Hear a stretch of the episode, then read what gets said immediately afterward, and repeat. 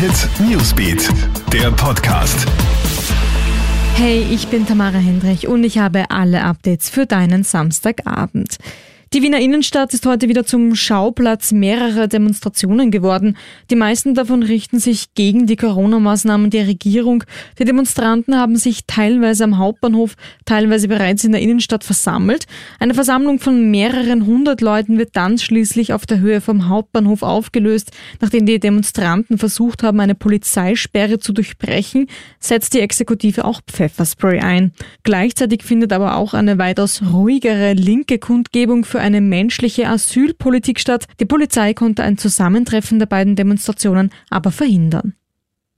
Im Sommer kehrt die Normalität zurück. Davon ist Bundeskanzler Sebastian Kurz nach wie vor überzeugt. Der Grund? Bis Ende Juni stehen 8 Millionen Impfdosen zur Verfügung. Das heißt, jeder, der möchte, könnte bis dahin zumindest eine Impfung erhalten. Bisher sind knapp 1,3 Millionen Impfungen durchgeführt worden, so Gesundheitsminister Rudolf Anschober. Schönreden möchte Kurz aber nichts. Die nächsten Monate werden hart, so der Bundeskanzler. Am Montag soll ja ein Corona-Gipfel stattfinden. Anschober macht klar, er wird sich gegen Lockerungen aussprechen. Großartiger Erfolg heute für Katharina Liensberger. Die Vorarlbergerin holt sich die Slalomkugel beim Skiweltcup-Finale in Lenzerheide. Zweite wird Michaela Schifrin mit 1,24 Sekunden Rückstand.